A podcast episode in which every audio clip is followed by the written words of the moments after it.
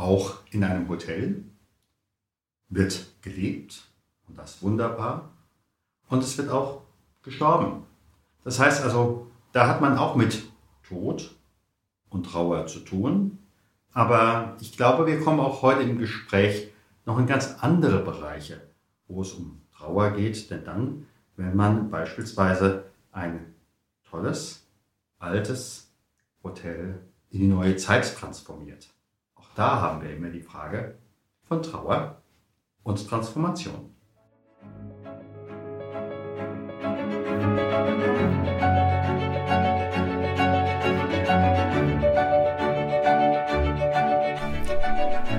Schweres leicht gesagt. Der Podcast für Unternehmer, Personalverantwortliche und Betriebsräte zum Thema Trauer im Unternehmen. Mein Name ist Stefan Hund. Bevor wir starten, bitte ich dich, diesen Podcast zu abonnieren, damit du auch in Zukunft jede Folge direkt frisch auf deinen Podcast-Player bekommst. Wenn du eine Frage hast, die wir hier im Podcast ansprechen sollen oder einen bestimmten Gast einladen sollen, dann gib uns Bescheid. Am besten mit einer kurzen E-Mail über podcast.trauerimunternehmen.de. Und jetzt geht's los!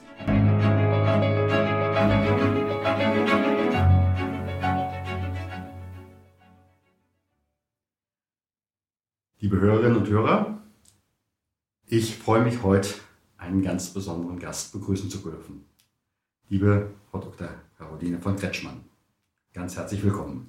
Ich freue mich sehr, lieber Herr Hund. Wir sind hier im Europäischen Hof in Heidelberg.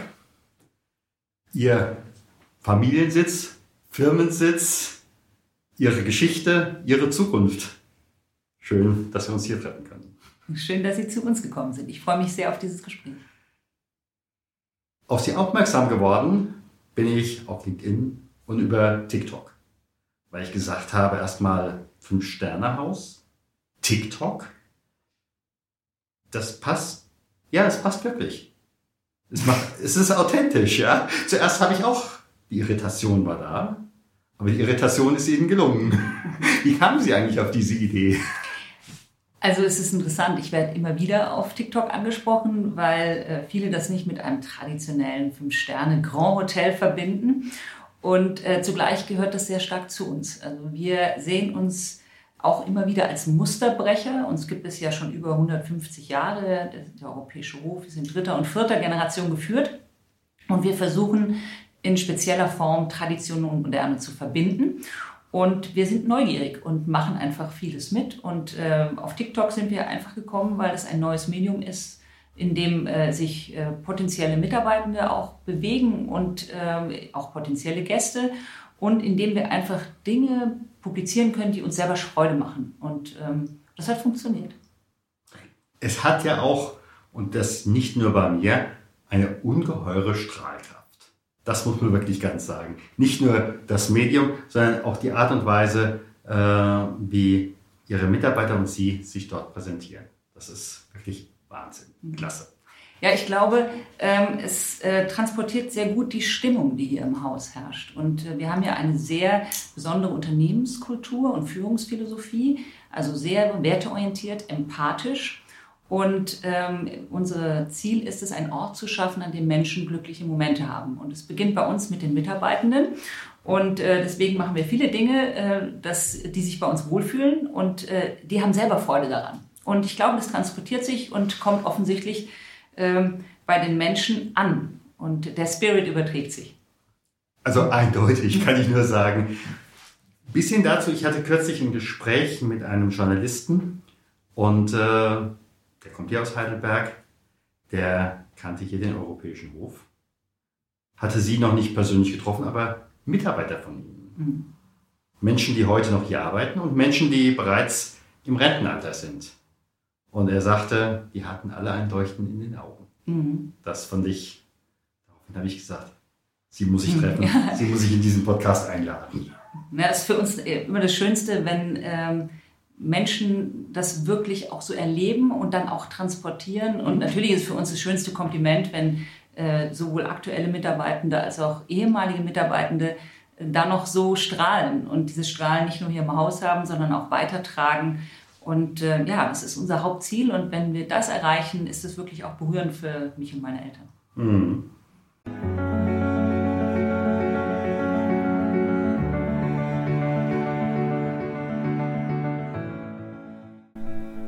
Andrea Balschuh, die bekannte TV-Moderatorin und Freundin unserer Familie, ist unser Gast in Podcast Folge 45.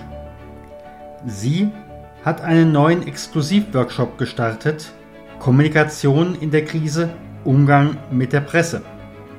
Dafür verlost sie zweimal zwei Plätze in diesem Exklusivworkshop.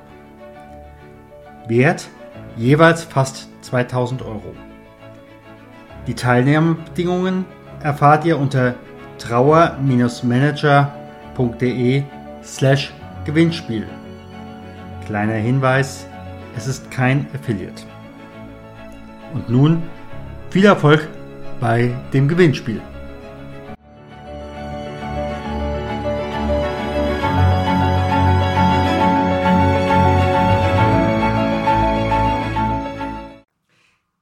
so zwischendurch den Eindruck, Sie sind ein Fünf-Sterne-Haus, aber nicht unbedingt in erster Linie für die Gäste, sondern in erster Linie für die Mitarbeiter. Sehe ich das falsch?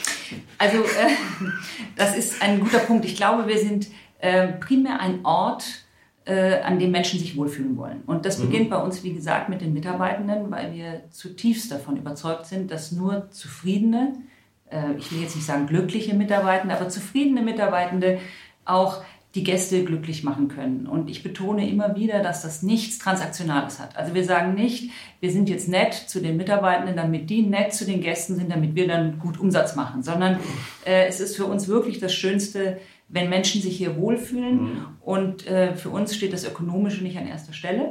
Und äh, uns treibt ein höherer Sinn. Und äh, wenn das aufgeht, äh, dann ist das wunderbar. Und ja, äh, wir verfolgen den Ansatz der dienenden Führung. Mhm. Also dienen ist für uns ganz entscheidend. Und äh, da, deshalb stehen die Mitarbeitenden bei uns an erster Stelle. Wir versuchen Rahmenbedingungen zu schaffen, dass die sich ganzheitlich entwickeln können, wachsen können, idealerweise größer werden können, als wir selber es sind. Und wenn wir das geschafft haben, dann äh, freuen wir uns. Mhm. Hängt diese Sichtweise vielleicht auch damit zusammen, dass sie ja beruflich erstmal in einem ganz anderen Bereich gestartet sind. Wenn ich mich da richtig belesen habe, waren sie ursprünglich mal äh, im Bankenbereich, dann haben sie äh, die weiteren Ausbildungen, äh, Studien bis hin zur Promotion in St. Gallen gemacht und äh, ja, betriebswirtschaftlich und dann auf einmal Hotel. Mhm. Berlin ja. hm. und Heidelberg. Mhm. Ähm, für mich kommt da auch so eine gewisse Art von, im guten Sinne, Bruch hm. Hm. Und ist es vielleicht genau der Bruch, äh, der dieses ermöglicht? Also es stimmt, ich ähm, komme sozusagen beruflich aus einer anderen Ecke, weil meine Eltern nie wussten, ob sie den europäischen Hof äh, wirklich äh, auch erfolgreich weiterführen können. Mhm. Wir sind in einem unglaublich äh, kompetitiven Umfeld mhm. mit einem Fünf-Sterne-Produkt in einer Kleinstadt, ohne Flughafen, ohne, wir haben nicht mal einen ICE-Anschluss ohne Kongresszentrum bisher, ohne Einkaufsmöglichkeiten. Ähm, das heißt, äh, es war immer ein ökonomischer äh, Ritt auf der Rasierklinge. Und ich habe große Achtung vor dem Lebenswerk meiner Eltern, wie sie es geschafft haben. Und deswegen haben die beiden, meinem Bruder und mir, ich habe noch einen älteren Bruder, nahegelegt, erstmal etwas anderes zu tun. Und deswegen haben wir beide eine Banklehre gemacht, haben beide BWL studiert. Und dann hatten sie es gesagt, ich war äh, dann auch 15 Jahre Unternehmensberaterin. Und irgendwann kam doch der Ruf nochmal meiner Eltern oder die Frage zumindest äh, an mich und meine Lebenspartnerin, wollt ihr es nicht doch mal machen? Und ähm, es ist so, dass ein Familienunternehmen einen unglaublichen Sog auf die Nachfolger ausübt. Also dem kann man sich äh, nur schwer entziehen. Und das war bei mir auch so. Ähm, wir haben damals abgewogen, haben erstmal Nein gesagt und äh, dann habe ich mich doch entschlossen, weil ich gemerkt habe, ähm, und zwar nicht für meine Eltern, die haben unheimlich toll reagiert. Die haben gesagt, Hauptsache, ihr seid glücklich, wir werden eine andere Lösung finden. Aber äh, für mich hat sich das nicht gut angefühlt. Und ähm, dann habe ich gedacht, ich gehe einmal kurz reingucken und dann habe ich meine Schuldigkeit getan und ich habe mich sofort in dieses Haus verliebt, in das Team verliebt, in die Branche auch verliebt. Mhm. Und äh, ich habe ähm, dann wirklich auch meine Berufung hier gefunden. Mhm. Also meine Lebensgefährtin hat mich darin auch unterstützt und auch äh, gesagt, mach das, musst du, du musst da mal rein. Und ähm, so ist es gekommen, äh, dass das Haus mich gefunden hat und ich das Haus und ähm, ich wirklich jetzt hier sehr, sehr glücklich bin. Also ich sage mal so, das spürt man an allen Ecken. Ja. ja, und das ist die Frage, dass es eben was anderes ist. Sie sprachen ja auch von Brüchen. Ich habe ähm, eine relativ klassische Ausbildung hinter mir, mhm. die eher in Anführungszeichen, wenn man das sagen will, hart ist. Also mhm. klassische äh, Banklehre bei der Deutschen Bank und dann Studium der BWL in St. Gallen und dort auch promoviert und dann klassische Unternehmensberatung. Da würde man äh, nicht vermuten, dass wir eine jetzt hier im Haus derartige werteorientierte, empathische, nicht ökonomisch ausgerichtete Unternehmensphilosophie leben. Und ich glaube, ähm, das ist angelegt, dass ich in einem Familienbetrieb groß geworden bin, mhm. der schon immer eine sehr werteorientierte Unternehmensphilosophie hatte. Und äh, das prägt einen natürlich unglaublich. Und zugleich liegt es, glaube ich, auch in mir. Es war schon immer so. Ich hatte äh, vor dem Hotel eben auch mit einer Kollegin schon mal eine Unternehmensberatung geführt, äh, zehn Jahre lang, die äh, auch eine derartige Philosophie gelebt hat. Und äh, im Nachhinein äh, ist es jetzt eine ganz interessante Kombination, weil ich durch diese äh, Wahrnehmung als ähm, promovierte Betriebswirtschaftlerin ähm, Türen geöffnet bekomme, um diese Art der Unternehmensphilosophie zu kommunizieren, die ich wahrscheinlich nicht bekommen hätte, wenn ich etwas anderes studiert hätte und nicht aus diesem Kontext komme. Weil die Menschen unterstellen mir erstmal, ah, die muss doch eigentlich anders denken und drauf sein. Und plötzlich kommt da eine sehr, ähm, ich würde jetzt nicht sagen spirituelle, aber sehr besondere Unternehmenskultur und Philosophie raus.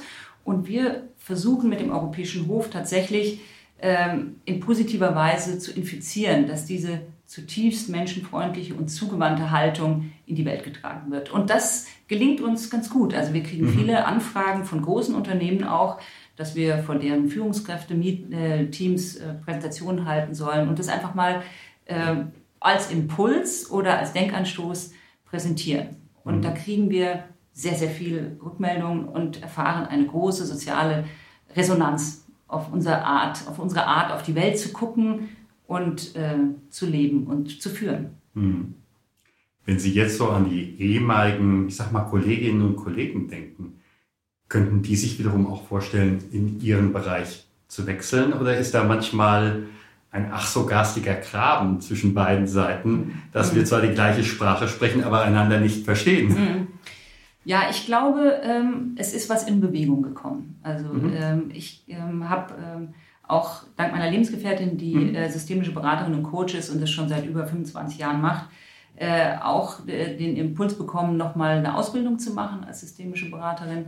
Und das hat mir unheimlich viel äh, gebracht. Also äh, wir sprachen gerade drüber, über äh, die äh, großen äh, Systemiker, äh, die wie Gunther Weber oder Fritz Simon oder sowas, die natürlich dann auch sehr prägen im, im, im der Art und Weise, wie man auf Unternehmen schaut, auf Gesellschaften schaut. Und ähm, ich erlebe jetzt ganz viele, die diesen Schritt auch gehen. Mhm. Also sich dort ausbilden lassen, äh, im Bereich der systemischen Beratung oder Coaching-Ausbildung machen.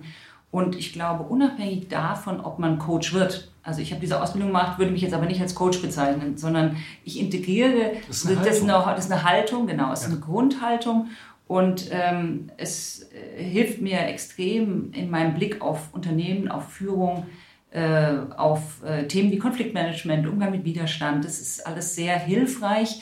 Und da kann man, glaube ich, nicht genug Ausbildung machen und nicht genug Menschen dazu motivieren, äh, sich da einfach weiterzubilden. Und ähm, man glaubt ja immer, ähm, erziehen, führen, solche Dinge würde man entweder können oder nicht können und das stimmt eben nicht. Man kann da viel hinzunehmen und ähm, das sollten, ist hilfreich.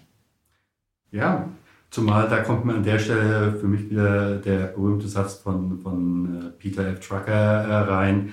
Uh, culture, it's a strategy for, for breakfast. breakfast. Ja, ja, genau. Also, so ist es.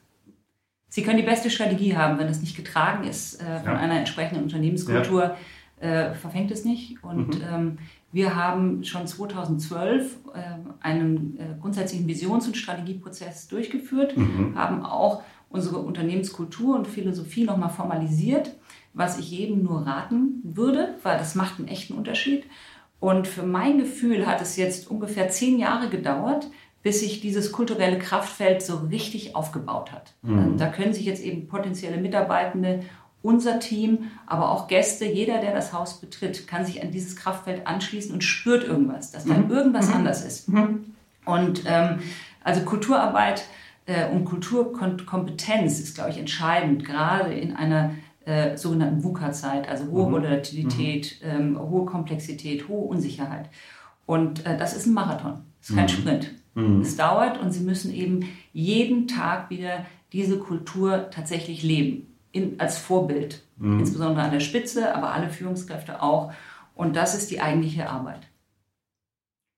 Ich würde sogar noch einen Schritt zurückgehen. Wenn ich jetzt den Sprung zurückwagen würde von den vor zehn Jahren, wie weit ist das vielleicht aber auch ein Trauerprozess? Mhm. Oder eben halt auch ein, wie lerne ich das Verlernen? Mhm. Ja. ja. Ich weiß ja. es nicht. Also Absolut. Also ähm, wir stecken ja in ganz vielen Prozessen. Also das Schöne ja. ist ja, dass wir äh, als Hotel nicht nur ein Ort sind, an dem Menschen übernachten, sondern wir sind wirklich ein Mikrokosmos, in dem mhm. das Leben sozusagen in all seinen Aspekten eine Repräsentanz findet. Also mhm. bei uns wird äh, gefeiert äh, und getrauert, es wird getagt und äh, getanzt, mhm. es wird äh, gelacht und geweint und es wird auch gestorben und es wird auch sozusagen mit Verlusten umgegangen. Und wir haben verschiedene Prozesse. Wir haben einen Nachfolgeprozess. Mhm. Meine Eltern sind ja auch noch im Unternehmen. Und da geht es auch um Loslassen und Verlernen. Wir haben einen Change-Prozess in Richtung, äh, wo soll das Hotel 2030 sein? Und ähm, dort gilt es immer, die Balance zu finden mit, was muss erhalten werden mhm. und was muss neu gemacht werden. Also beide Extremvarianten führen nach meiner Erfahrung nicht zum Ziel. Und, äh, und die Kompetenz zu verlernen, muss man erlernen, weil es ist nicht leicht. Und äh, man hat sich ja äh, auch mit allem, was man geschaffen hat, identifiziert und äh, man hat da viel Arbeit reingesteckt und zugleich ist es notwendig, sich immer wieder in Frage zu stellen und zu überlegen, was soll jetzt bleiben und was muss gehen. Und das, und da haben Sie vollkommen recht, bei den Dingen, die dann gehen müssen, das erfordert eine Arbeit, eine innere Arbeit, mhm. mit diesem in Anführungszeichen Verlust umzugehen. Und ich glaube, ähm, ich wurde letztens in einem Artikel gefragt, was ist deine, was ist aus Ihrer Sicht eine, ein Kernfehler, den Sie zukünftig nicht mehr machen würden im Bereich von Change Management? Mhm. Und dann habe ich auch äh, überlegt und äh, meine spontane Antwort war, dass ich ähm, versuchen würde, mich nicht mehr mit den Dingen, die ich im Unternehmen schaffe, zu identifizieren. Also mich mhm. sozusagen mit den Dingen so zu verstricken, dass ich sie nicht mehr loslassen kann, sondern zu sehen, dass alles im Fluss ist und ich dann auch Dinge wieder loslassen kann, ohne dass mein Selbstwert darunter leidet, wenn das jetzt nicht mehr da ist, wo es ist.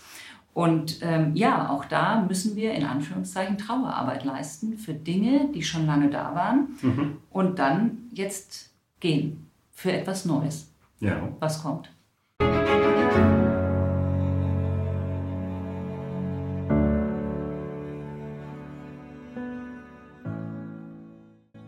Im Arztbericht steht es unerbittlich. Jens, 42, hat Krebs im Endstadium. Noch sechs Wochen. Vielleicht. Und was jetzt? Zusätzlich zu allem Schock und aller Trauer. Wie geht es morgen weiter mit seiner jungen Familie, wenn das entscheidende Geld fehlt? Wie soll ab jetzt die Miete nach der Beerdigung bezahlt werden? Ohne größere Rücklagen. Wir von Trauer im Unternehmen machen Werbung für eine nagelneue, in Deutschland einzigartige Firmenpolice. Es ist uns eine Herzensangelegenheit. Uwe Unger hat sie für die Gotha Versicherung in Podcast Folge 35 vorgestellt. Details gibt es unter der Weiterleitung von trauerimunternehmen.de slash Versicherung. Ab dem ersten Arbeitstag kann ein teilnehmendes Unternehmen allen Mitarbeitern nach einer schweren Diagnose oder nach dem Tod drei Monatsgehälter plus Beerdigungskosten für kleines Geld zusagen. Ein Employer Branding, was seinesgleichen in Deutschland sucht und spürbar die Not der Mitarbeiter lindert, wenn diese am allergrößten ist. Details gibt's unter trauerimunternehmen.de slash Versicherung.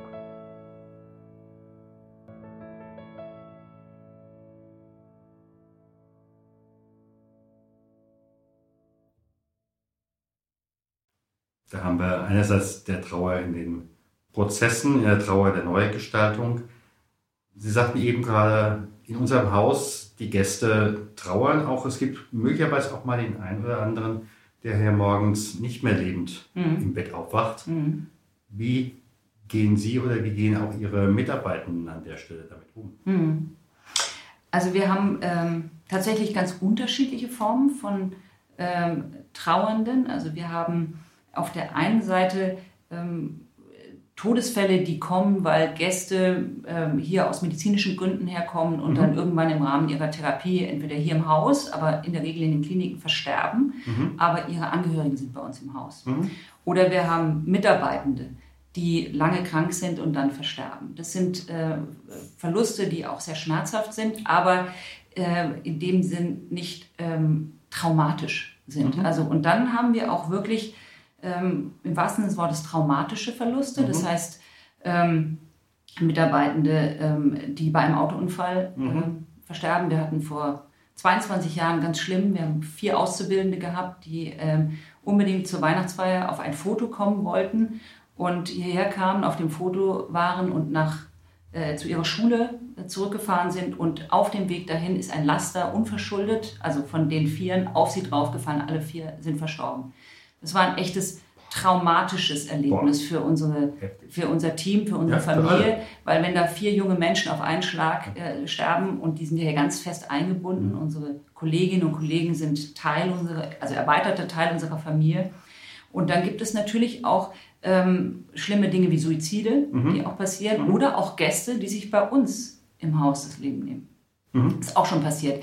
Und mit diesen sozusagen traumatischen mhm. äh, Verlusten müssten sie anders umgehen. Da mhm. reicht dann auch häufig unsere Kompetenz nicht, weil ähm, auch da gibt es ja, ähm, apropos systemische äh, Beratung, äh, Analysen, dass es zum Teil auch eine Doppeltraumatisierung kommt, weil mhm. man sich auch nochmal mit dem Trauma des Verstorbenen sozusagen mhm. identifiziert mhm. und das erst abgearbeitet werden muss, bevor das eigene traumatische Erlebnis bearbeitet. Also was ich damit sagen will, wir haben ganz vielschichtige mhm. ähm, Trauerfälle immer bei uns im Unternehmen und Ihre Frage, wie gehen wir damit um?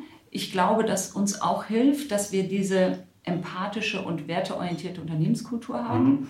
weil auch in diesen Extremsituationen, die es ja wirklich sind, ähm, ist das die Grundlage unseres Handelns. Also wir agieren da auch sehr stark nach dem Herzen, mhm. was uns das Herz sagt. Und mhm. da geht es äh, letztendlich in Schritten vor. Es ist ähm, meistens wirklich auch eine, eine Sache, dass wir als Familie gerufen werden dann mhm. und einer von uns ist immer da. Und dann geht es in einem ersten Schritt mal um die Anerkennung dieses Verlustes. Mhm. Also das äh, anzuerkennen, dass wir da jetzt eine Extremsituation haben mit einer unglaublichen emotionalen Belastung. Ich glaube, das ist mal das Wichtigste als erstes. Und dann geht es äh, darum, dass wir da sind, einfach nur da und dann ähm, in, einer, in einer Präsenz, in einer Verbundenheit mhm. mhm. und äh, in einer großen Achtsamkeit. Und das ist unabhängig davon, ob wir jetzt mit äh, Hinterbliebenen von Gästen sprechen oder natürlich mit äh, Mitarbeitenden, die ihren Mann verloren haben, die ihr Kind verloren haben. Das passiert ja bei uns auch. Mhm. Äh, oder ähm, einfach ein Team jemanden verliert, der ganz eng mit ihnen zusammengearbeitet hat. Und dann gibt es so einen Prozess, dass wir uns ähm, das mit den ähm, Hinterbliebenen zusammensetzen, dass wir sehr stark zuhören, also mhm. weniger reden, sondern mehr zuhören, mitfühlen, also mhm. äh, Mitgefühl zeigen, gucken, was braucht der oder mhm. diejenige mhm. in der jetzigen Situation. Und meine Erfahrung ist, es ist unglaublich unterschiedlich. Also die einen brauchen ganz viel Ruhe, die wollen keinen Menschen sehen und sagen, lasst mich äh, in Ruhe und lasst, macht alles für mich. Ich möchte, wir möchten auch nicht kommunizieren an das Team, das müsst ihr machen. Äh, ich möchte jetzt erstmal gar nichts. Und die anderen sagen genau das Gegenteil. Ich möchte hauptsächlich mit euch jetzt sein, mit Ihnen sein. Wir möchten, möchte im Team sein. Ich möchte es kollektiv verarbeiten. Ich brauche ganz viel Nähe. Mhm. Und ähm, das ist sozusagen eine Kernvoraussetzung in der Haltung. Alle Gefühle sind in Ordnung. Mhm. Mit allem, was da kommt, ist in Ordnung.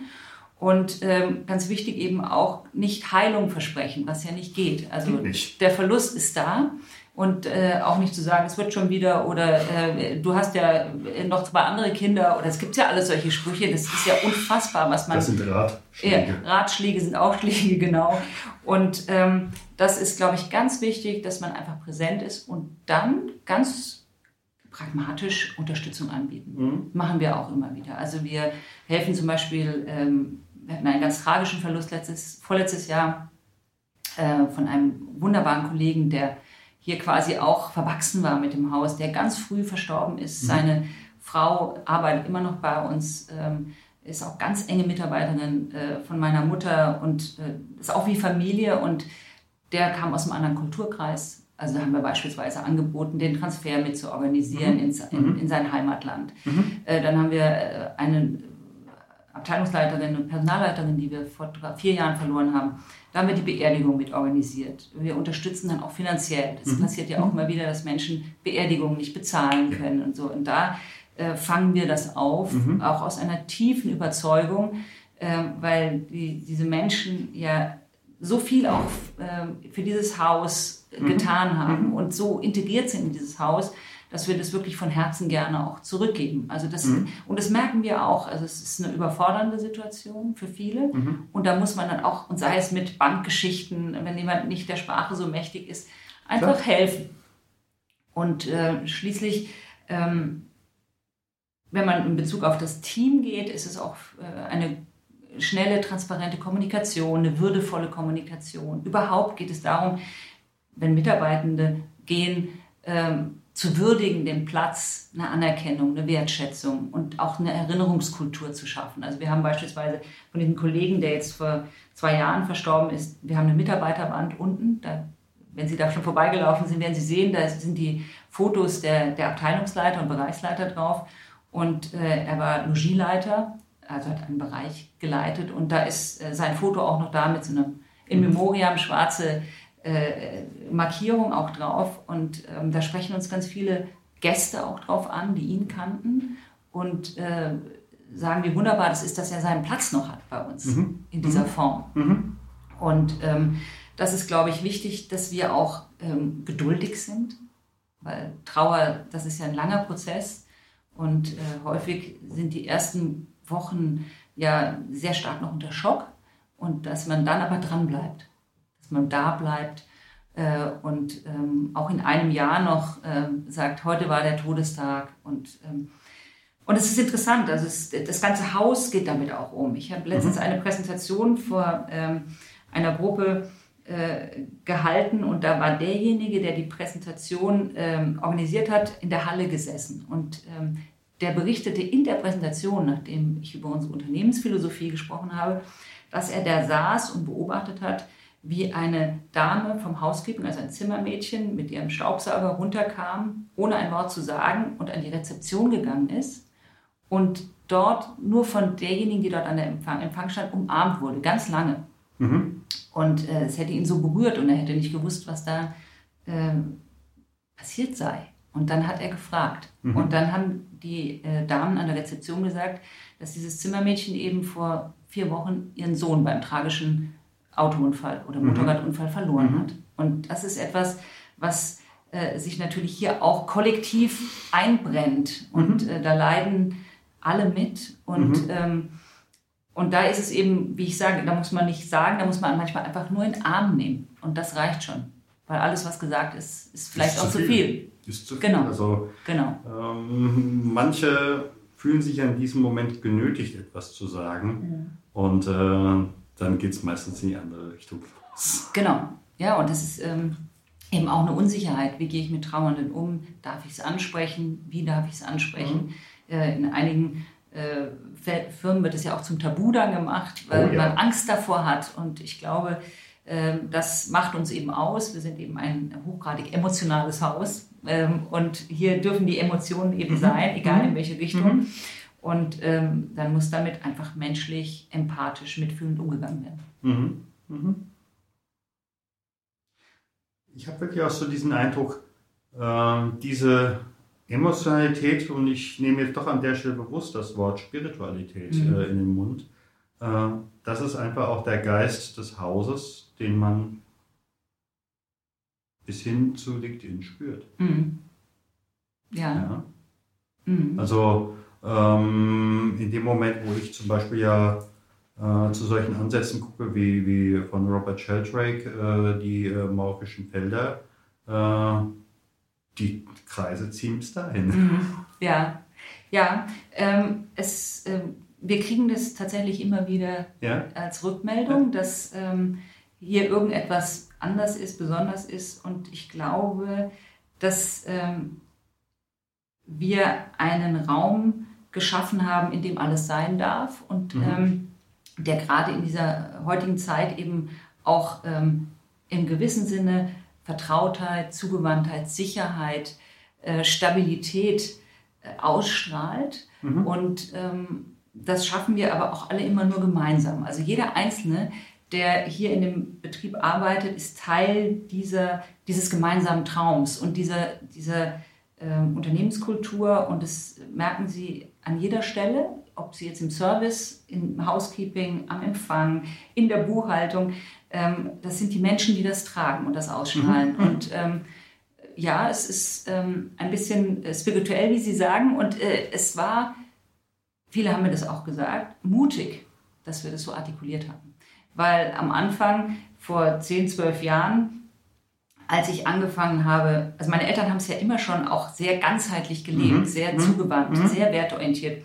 Aber ich habe angefangen, es in die Kommunikation zu bringen. Mhm. Und die ersten Reaktionen waren schon äh, so ein bisschen belächelnd. Ja, also guck mal, was die machen. Sie wollen das herzlichste Hotel werden ja. und äh, sie stellen die Ökonomie äh, nicht an die erste Stelle und äh, den Mitarbeitenden an die erste Stelle. Und, äh, und je länger wir das kommuniziert haben und mutig dran geblieben sind, äh, desto mehr hat sich das gedreht. Und äh, heute sagen viele Menschen, ihr seid Gamechanger und ihr habt, äh, seid revolutionär mit eurer Haltung.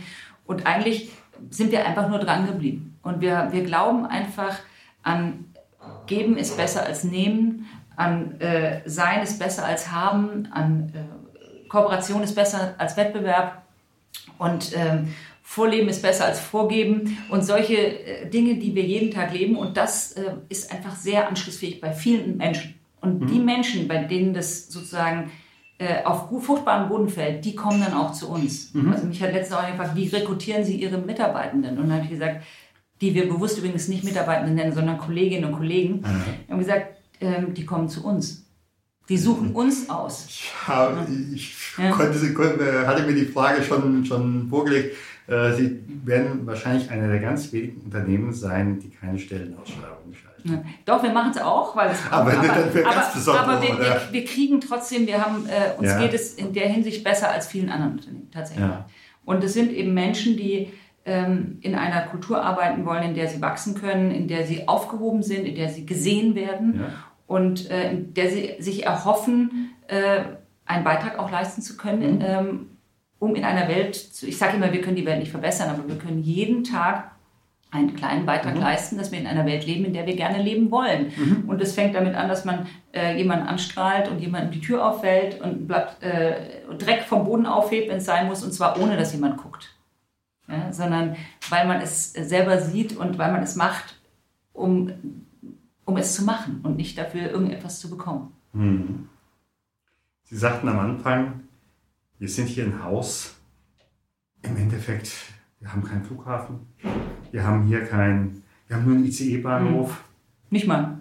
Ja, wir haben keine Einkaufsmöglichkeiten, kein Kongresszentrum. Ja. Äh, also alles das nicht, was man eigentlich braucht, um ein Fünf-Sterne-Hotel zu betreiben.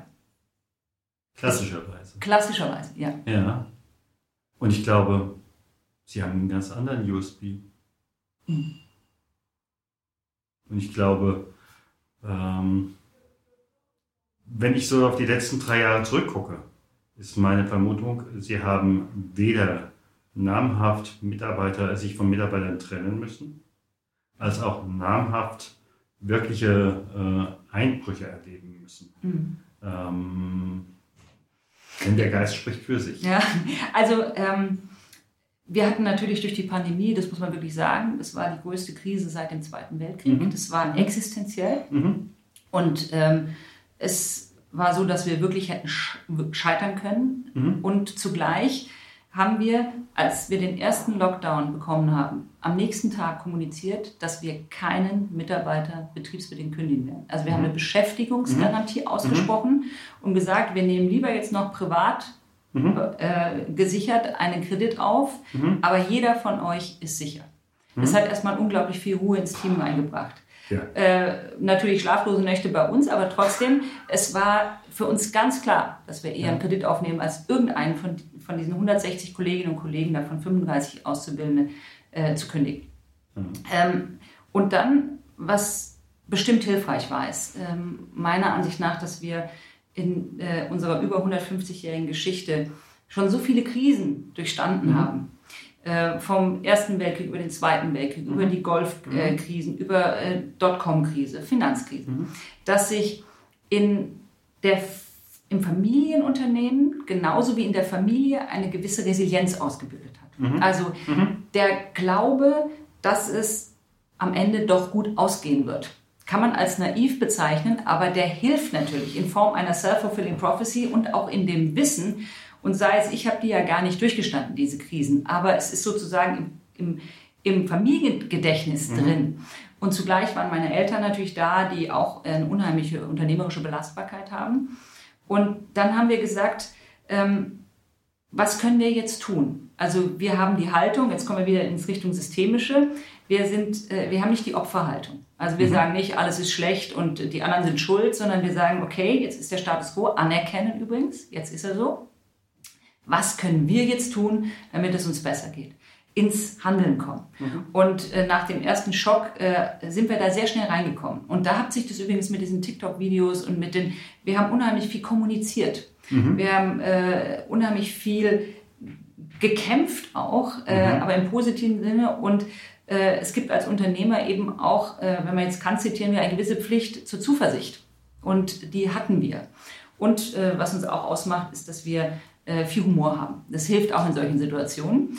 Und ähm, dann haben wir jetzt äh, Never Waste a Good Crisis wirklich diese Krise als Chance ähm, genutzt, kann man jetzt im Nachhinein sagen. Es hätte auch ganz anders ausgehen können. Äh, also man erzählt sich die Geschichte ja dann immer rückwärts. Aber ähm, ja, wir haben keinen entlassen.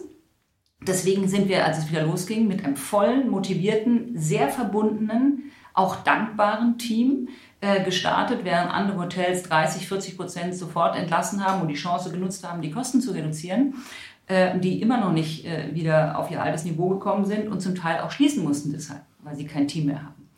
Und ähm, es gab in dieser Zeit wirklich zutiefst berührende Momente auch mit dem Team. Also wir haben auch jeden übernommen in der Probezeit übrigens. Und dann steht mhm. plötzlich ein Vater von mir im Büro mit Tränen in den Augen und sagt, äh, Frau Kreschmann, das werde ich Ihnen nie vergessen, dass Sie meine Tochter übernommen haben, obwohl Sie sie locker jetzt hätten entlassen können aufgrund der Lockdowns. Äh, und die ist dann auch bei uns geblieben, hat eine Wahnsinnskarriere gemacht. Also da gibt sich, ähm, wissen Sie, man, äh, ich glaube ja, je mehr Sie geben, desto mehr kriegen Sie zurück. Und, mhm. ähm, und zwar bedingungslos. Also mhm. nicht in der äh, Idee, ich gebe dir das jetzt, damit die dann irgendwas für mich tut, sondern das spüren die Menschen, ob sie wirklich was bekommen, einfach nur, weil sie da sind. Und dann folgt daraus ganz viel. Und das ist vielleicht was Spirituelles. Diese Idee davon, äh, dass das Universum einem schon das wieder zurückspielt, was man selber gibt. Und das, wie gesagt, nicht aus der Haltung, man möchte was haben. Das macht mhm. für uns den Riesenunterschied. Und deswegen haben wir eine sehr großzügige Unternehmenskultur. Also wir hatten beispielsweise auch in der Pandemie, ähm, kam jemand auf mich zu und sagte, ich sammle für äh, Kinderhospize und äh, für krebskranke Kinder. Und äh, hätten Sie eine Spende für mich? Und ich bin Friseur und ich sammle auch die Haare, aber wir brauchen noch Geld. Und das hat mich auch, da habe ich gesagt, wissen Sie was, ich bin gerade äh, in, in unserem Unternehmen, wir sind in der größten Krise seit dem Zweiten Weltkrieg. Äh, unsere Mitarbeitenden sind auf Kurzarbeit im Moment gerade. Das heißt, die haben enorme ökonomische Einschnitte. Äh, wir müssen jeden Euro umdrehen, damit wir nicht in die Iniquität reinlaufen. aber ich gebe Ihnen einfach nur, was ich geben kann, ich gebe Ihnen jetzt einfach nur 500 Euro, einfach nur als Zeichen, mhm. dass ich es toll finde, Ihre Initiative, aber ich kann nicht mehr, das kann ich auch mhm. nicht argumentieren mhm. gegenüber mein, meinem Team, dass ich denen jetzt das Geld nicht gebe und jetzt sozusagen freiwillig mhm. sponsere. Dann hat er gesagt, ähm, wunderbar, das hilft mir auch. Der kam dann ähm, ein halbes Jahr später mit einem Reporter und einem Riesenteam zu uns und wir haben sozusagen eine halbe Seite in der Lokalzeitung bekommen und dann habe ich gesagt, ist mir ein bisschen unangenehm. Wissen Sie, Sie können mir doch jetzt nicht hier äh, diesen Artikel, als ob wir riesige Sponsoren waren. Und dann hat er gesagt, wissen Sie, äh, ich bin zu allen Unternehmen gegangen. Und äh, von den großen Unternehmen, die Gewinner der Pandemie waren, große Einzelhandelsunternehmen, große äh, Online-Unternehmen, von denen habe ich nicht mal eine Antwort bekommen. Und Sie, die so in der Krise gesteckt haben, geben uns 500 Euro. Das war so wertvoll für uns, allein, dass wir äh, das Gefühl hatten, da sind noch Menschen, die uns unterstützen, auch in dieser mhm. wichtigen Sache. Und deswegen will ich Ihnen das gerne zurückgeben. Also das heißt, es, man weiß immer erst auf, äh, in, die, in der langen Sicht, was überhaupt passiert. Mhm. Und ähm, ich glaube, da ist es äh, schön, wenn sich Menschen, die einfach so auf die Welt gucken, zusammentun und es ist wie in einer Schwarmintelligenz, jeder einzelne kleine Punkt, den wir tun, glaube ich, macht einen Unterschied. Und ähm, daran arbeiten wir jeden Tag. Also, und jeder Einzelne bei uns im Betrieb. Ich sage mal ganz, ganz herzlichen Dank. Von Herzen gerne. Vielen Dank, dass du auch heute wieder dabei warst bei Das Schwere leicht gesagt. Abonniere und teile gerne diese Podcast-Episode. Abonniere auch gerne unseren Know-how-Transfer, damit du und dein Unternehmen wissen, was sie bei Trauer eines Kollegen tun können. Alle Links findest du in den Show Notes. Wir freuen uns, wenn du in der nächsten Folge wieder dabei bist. Herzliche Grüße, dein Stefan von trauermanager.de.